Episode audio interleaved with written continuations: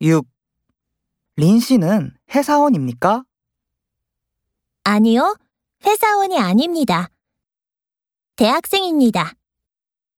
정말입니까? 저도 대학생입니다. 저 사람도 대학생입니까? 아니요, 저 사람은 한국어 선생님입니다.